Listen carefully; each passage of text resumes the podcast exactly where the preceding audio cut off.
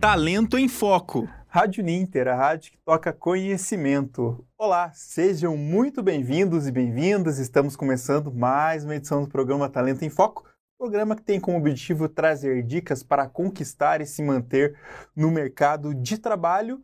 Sou Ivano Tozin e estou aqui com a nossa colega, nossa professora, a professora Érica Lotz é, que é mentora de capital humano. Professora, seja bem-vinda mais uma vez, depois dessa viagem é. pela Europa. Pela Europa.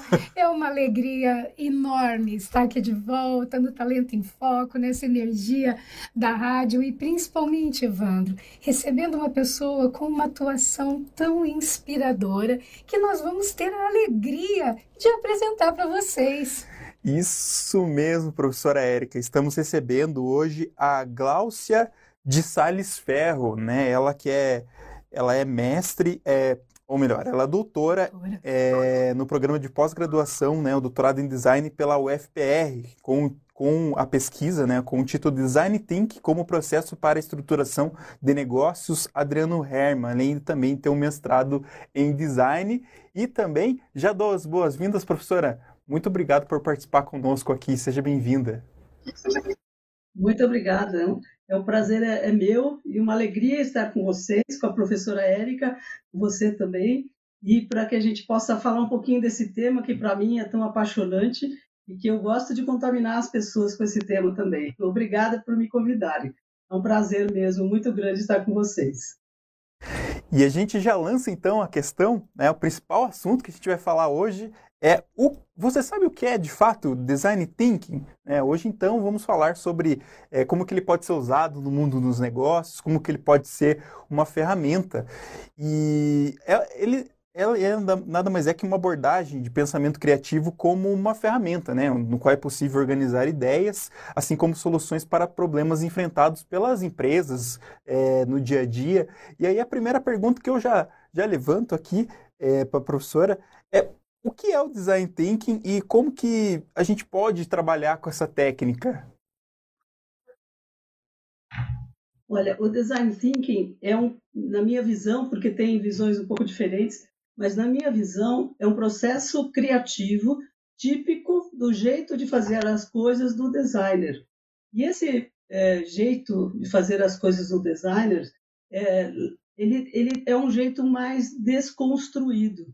E ele vem fazendo sucesso desde os anos 90, porque foi descoberto justamente por administradores que queriam levar o design thinking para levar a inovação para as empresas, desde para solucionar problemas é, internos da empresa até para solucionar problemas é, mais complexos envolvendo toda a sociedade.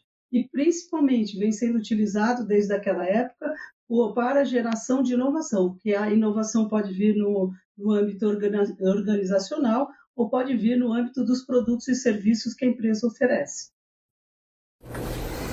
E também, professora Érica, a gente também pode falar um pouquinho dessas etapas, né? É verdade que tem algumas etapas do Design pois Thinking? É, é uma ferramenta maravilhosa, criativa, que permite com que as pessoas se expressem, que permite chegar a um patamar de resultados, Evandro, que sozinho uma pessoa talvez não, não atingisse aquilo. Professora uhum. Glaucia, então vamos lá. Poderia nos passar as etapas do Design Thinking? Sim, é, o design thinking, como eu disse, como ele foi é, descoberto, embora ele já existisse, foi descoberto por administradores, o, o, o, as etapas mais conhecidas do processo são as etapas propostas pelo Tim Brown da empresa de Stanford, né, que ele fez uma empresa para dar consultorias de design thinking chamado IDEO.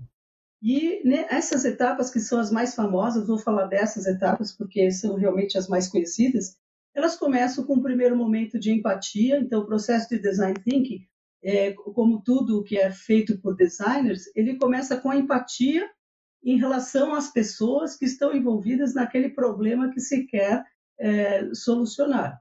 Então, o primeiro momento é de empatia, uma pesquisa de empatia mesmo.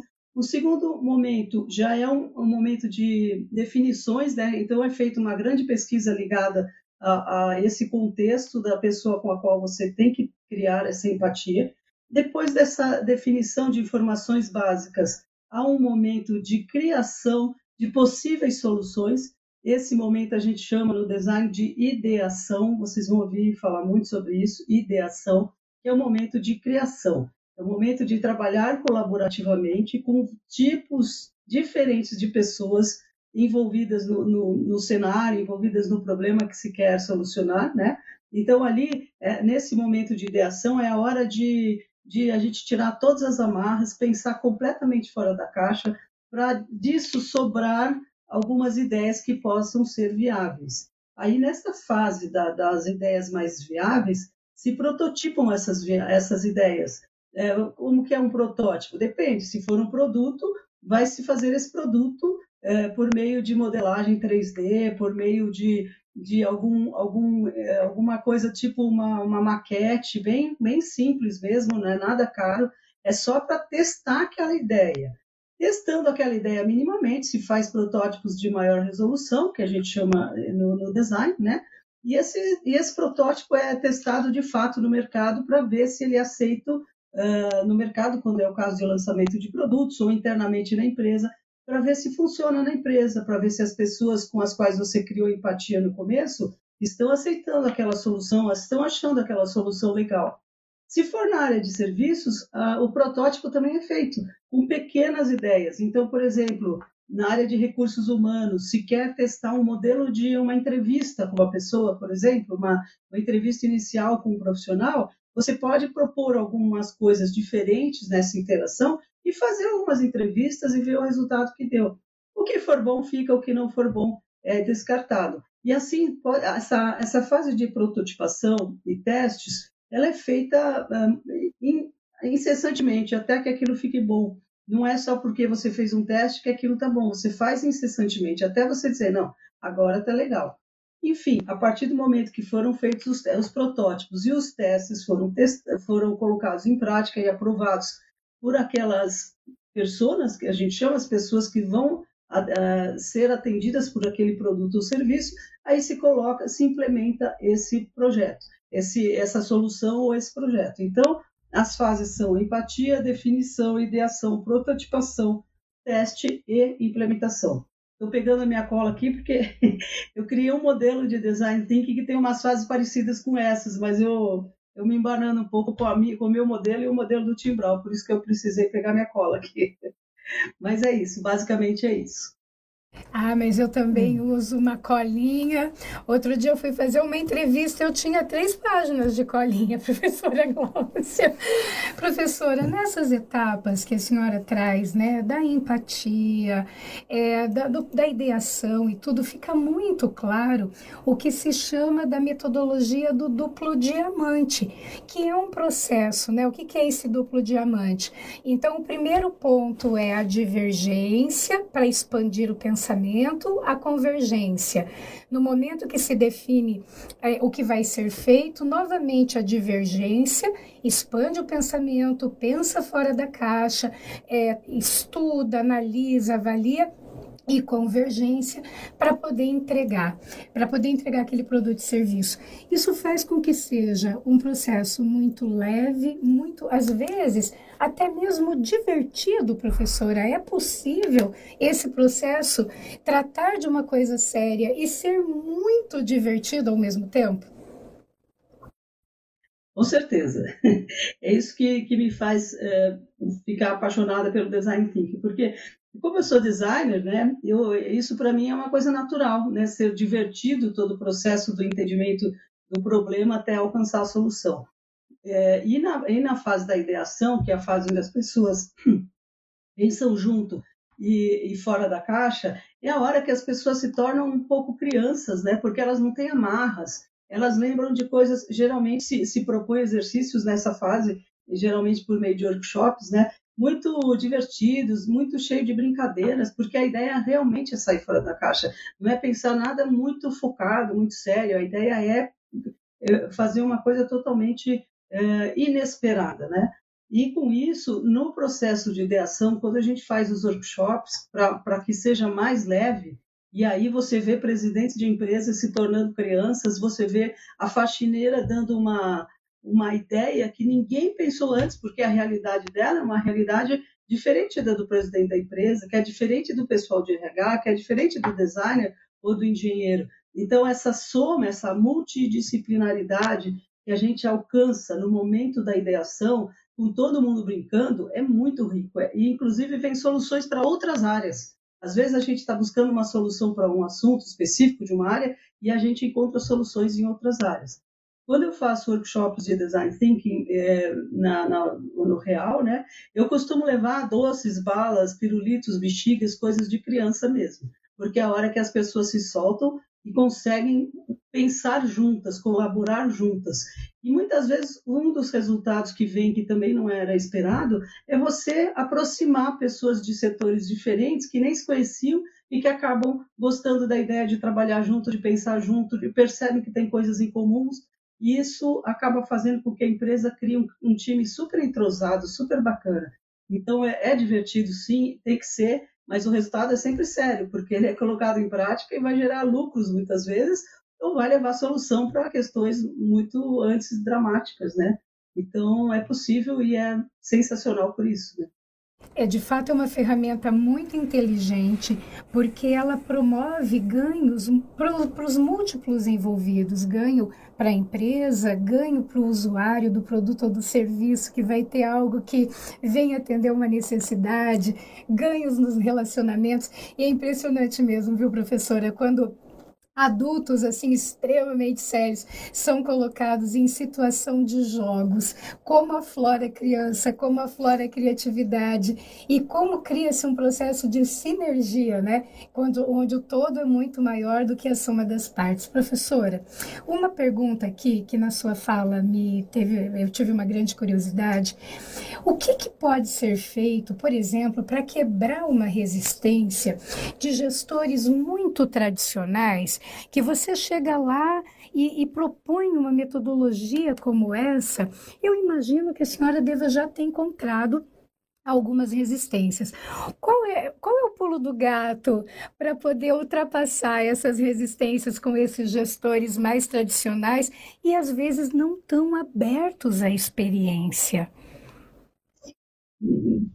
Uma ótima pergunta, Érica porque já, já enfrentei isso, inclusive, inclusive uma vez eu fiz um workshop e com, com pessoas da, da, da academia, né?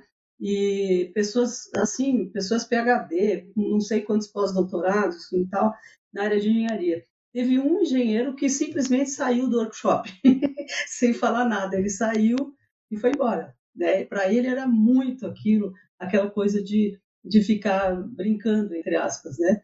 Então, eu já tive essa experiência. E sempre me perguntei isso, falei, puxa, quando eu for levar isso para uma empresa, eu preciso é, cuidar para fazer com que isso seja aceito previamente, para que a pessoa aceite entrar no processo e brincar e encontrar ao final a solução que ele precisa. Então, a minha sugestão é que é, faça um trabalho prévio, sabe? Talvez uma reunião que pode ser até online, e eu vou fazer isso, a minha próxima experiência vai ser muito parecida com essa, uma reunião online onde a gente explica mais ou menos o processo e principalmente a gente mostra as entidades, as instituições sérias que estão envolvidas e fazendo o design thinking. O próprio IDO, a própria, gente, nós temos um conselho de design na Inglaterra, no Reino Unido, que faz esse trabalho bonito que é do duplo diamante, é o modelo do, do Reino Unido, né, do Design Council, do Reino Unido. Então, quer dizer, eles tratam problemas públicos com design thinking e é seríssimo. Eles publicam resultados, tudo isso está no LinkedIn para quem quiser ver. A própria Ideal faz a mesma coisa, ela publica os resultados, ela mostra os problemas e publica os cases, os resultados do que eles já fizeram. Então, para uh, ah, fazer com que pessoas mais, mais reticentes uh, entendam, ou pelo menos aceitem participar de um processo de design thinking, elas precisam ver que outras empresas e outras instituições muito sérias no Brasil e no mundo já fizeram isso e encontraram resultados e que vale a pena pelo menos experimentar, né? E os resultados vêm, os resultados com certeza vêm.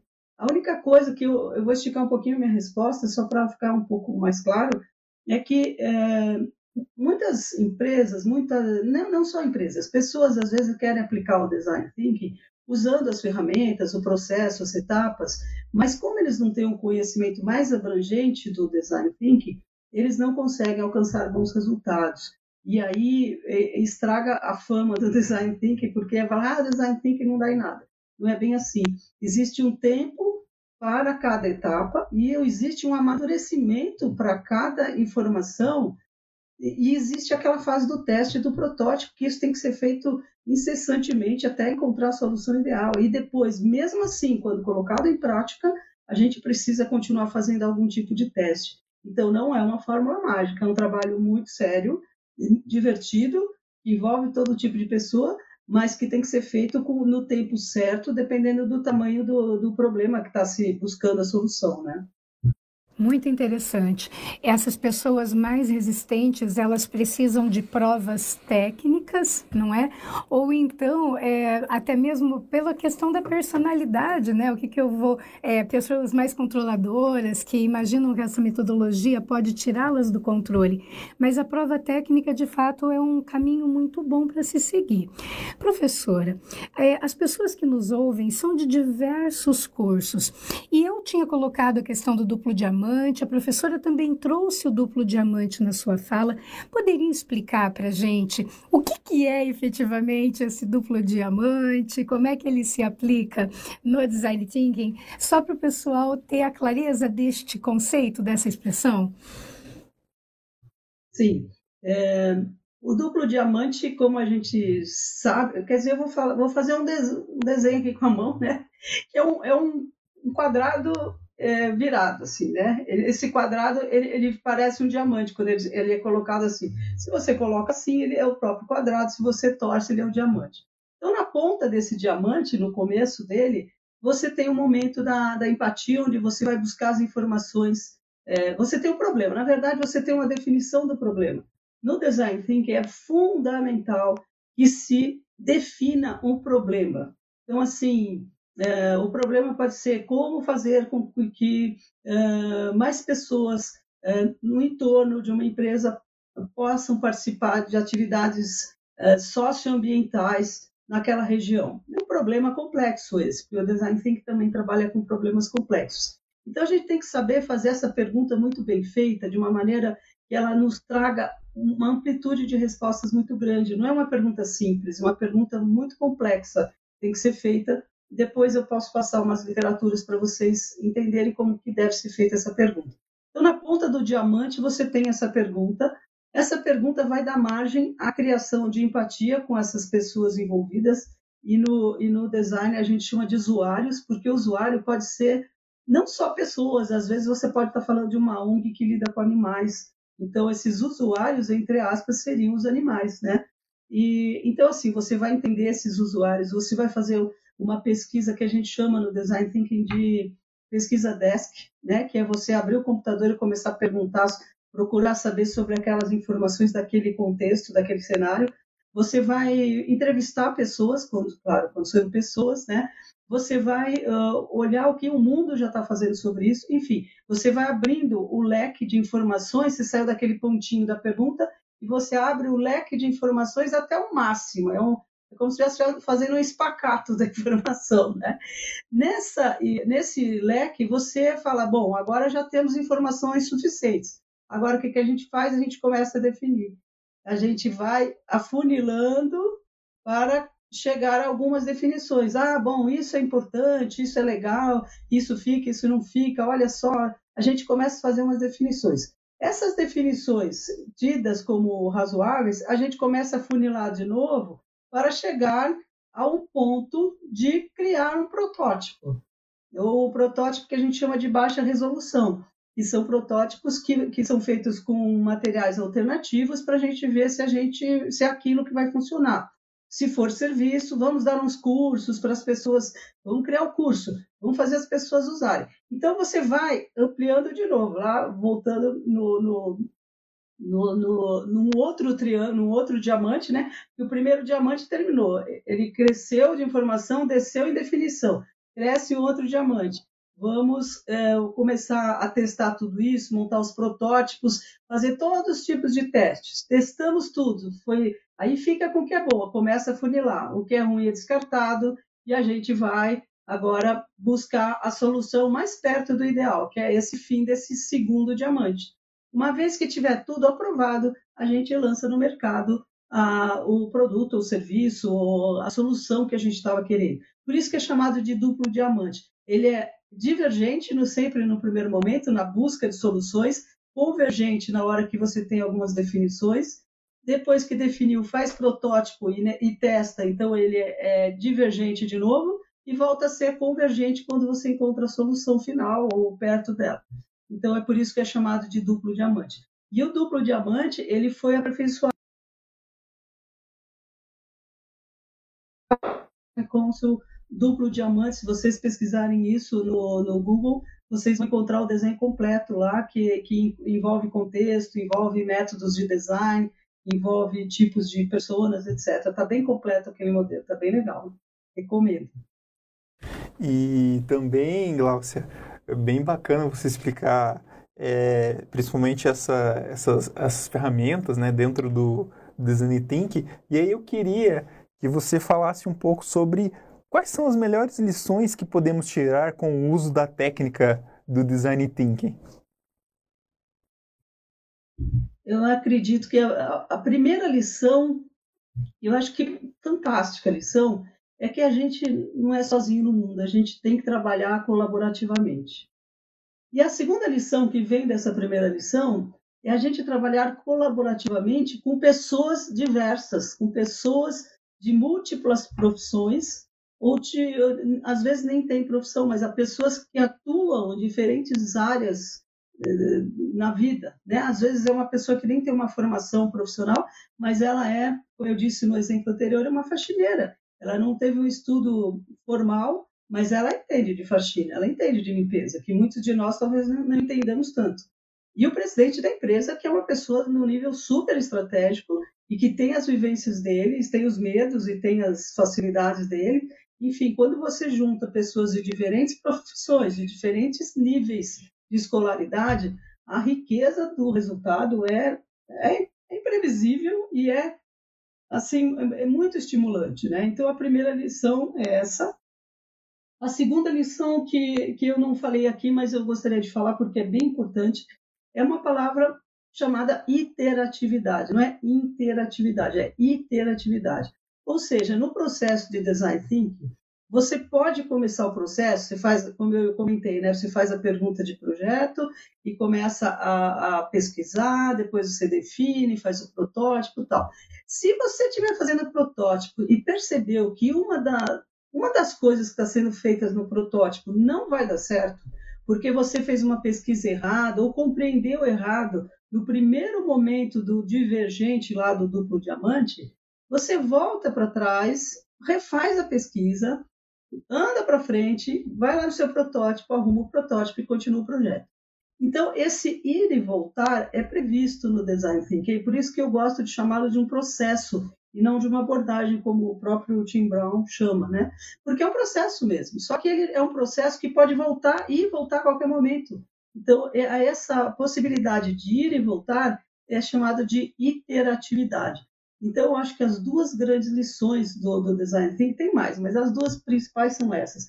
A colaboração multidisciplinar e a possibilidade de, entre aspas, errar, de iterar, de você entrar, é, é, ir e voltar no processo. O que muitas vezes uh, alguns gestores não gostam de errar. Né? Eles, ah, isso é perda de tempo. Não é perda de tempo. É aprendizado e o aprendizado tem, é muito válido para você depois acertar melhor no final.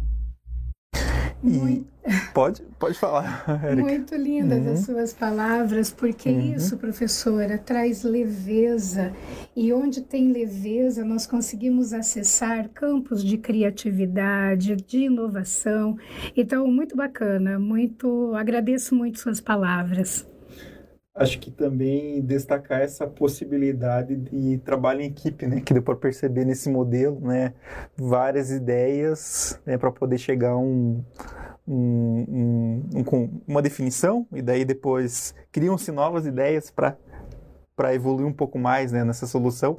E aí a gente tem um exemplo aqui né, do método duplo diamante do Design Thinking. Né? Então, que a Glaucia falou, né? Só para vocês acompanharem, enfim, podem pesquisar no Google aí para ter mais informações, né, a gente tem um modelo aí do método duplo, duplo diamante do Design Thinking.